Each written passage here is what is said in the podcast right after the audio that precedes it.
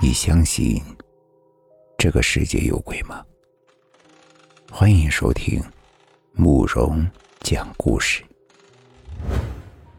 今天要给大家讲的故事叫做《丢魂》。大家都应该知道，民间有丢魂了的说法。无论是大人还是小孩如果受到过度的惊吓，就可能会有类似的情况发生。接下来，我就给大家分享一件我身边的丢魂经历。在我一年级暑假的时候，因为天气太热，就回到了老家避暑。我们小孩子自然是不怕热的，再加上一堆孩子呀，在家里闹腾的不得了。一般情况下，到了下午三四点钟，大人们呢就会给我们点钱去买冰棍把我们打发出去。记得有一天，我和村里的表哥表弟出去玩。说实在的，当时长辈们也是太疏忽了。表哥虽然说是比我们大一点，但不过是相对而言，他当时呢也就十岁而已，怎么可能看得住我们？于是事情就发生了。我们像往常一样去了村口的小卖部。我和哥哥的个子高，扒在冰棍旁边，仔细地挑选自己喜欢的口味。表弟自己够不到冰棍，只能够蹲在路口上玩蚂蚁，等着我们给他买回来。然而，就在我和表哥买好转身的那一刹那间，一辆银白色的小型货车开进了村。由于表弟太小了，而且还是蹲着的，司机呢没有看到他。货车就直直地开向了表弟。我一转身看到了这一幕，当时就吓懵了，脑子里一片空白，只能哇的尖叫了起来。表弟听到了我的尖叫，抬起了头。他一抬头就看到了朝他撞来的货车。当时他一下子就呆住了，没有哭，也没有尖叫。这是我可以确定的，表弟。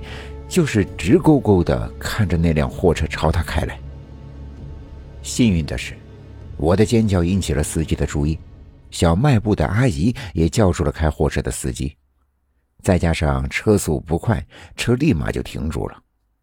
当时车头都已经快要碰到表弟了，表哥当时就和疯了一样冲向了表弟，紧紧地抱住了他。我也立马跑过去查看表弟受伤了没有。事情完了之后呀，已经是黄昏了，懒洋洋的阳光洒在我们的身上。我和表哥拉着表弟走在回家的路上，周围寂静的渗人，为这个小村庄镀上了一层诡异的气氛。直到表哥开口说了一会儿“小表弟”，才打破了这诡异的气氛。我当时也是被吓着了，也没注意到表弟的呆滞。他一路上没有说过一句话。我们回了家之后呀，便把表弟带回了他自己的卧室，然后就跑到一边自己玩去了。在回来的路上，我和表哥就已经商量好了，谁都不说这件事因为表弟是全家的掌心宝，我和表哥担心会受到批评。直到吃晚饭的时候，二舅妈叫表弟吃饭。表弟却一直不来。我们一家去了小表弟的房间，才发现，表弟自打回了家之后就没有动过，一直都坐在那里。更让我害怕的是，他的眼睛一直盯着前方，就像货车朝他转过来时候的那个眼神。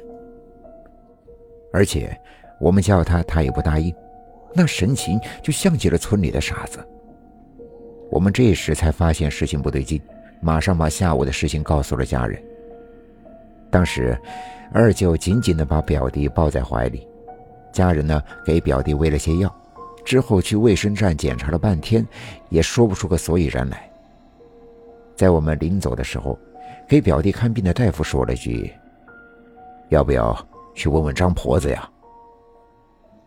我看到二舅点了点头，便去了村西边，那就是张婆子住的地方。而家人则把我们和表弟带回了家中。没过一会儿，一个裹着绿头巾的老婆婆走了进来，她是典型的农村老婆子的形象。我当时真没看出呀，她有什么过人之处。不过她也没理我，径直走向了表弟。他摸了摸表弟的头，用很沙哑的方言说：“哎，魂掉了，准备叫魂吧，快，晚了魂走远了。”你们就等着你们的孩子和村里的傻子一样吧。我当时觉得这个婆子说话格外的难听，觉得她是歧视残疾人。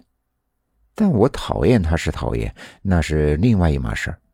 准备工作依然在进行，具体准备了什么东西我是不知道的，因为大人不让我们参与这件事儿。他们准备好东西之后，就去了村口。我和表哥是不允许过去看的，但我们实在是担心表弟，再加上好奇心的驱使，便偷偷的跑去看了。只见表弟站在一个红色的石子上，二舅站在他的旁边，那个老婆子叽里咕噜的念叨了一顿，然后把手伸向了空中，好像在抓什么东西。这个行为反复了七次，我顿时感觉周围。一阵寒风吹来，我闭了一下眼睛，再睁开眼睛的时候，看到表弟已经晕倒在了地上。当时我的感觉是怔住了，是表哥拉了我一下，我才醒过来。后来我们从小道跑回了家，我只感觉小道冷得不得了，简直不是夏天的天气，即使是夜晚，但这也是夏天呀。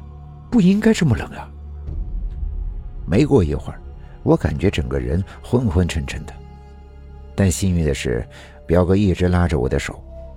我们回到家之后，没过一会儿，表弟也回来了。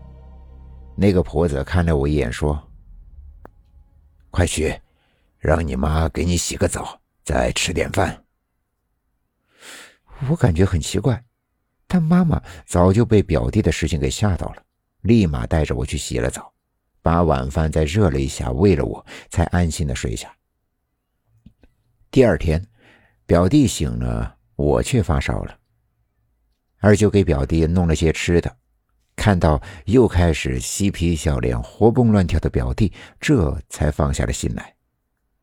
啊当然我的病呢也没有大碍。过了几天就大病痊愈几天就好了。今天的故事就讲到这里了。点个关注吧。晚安。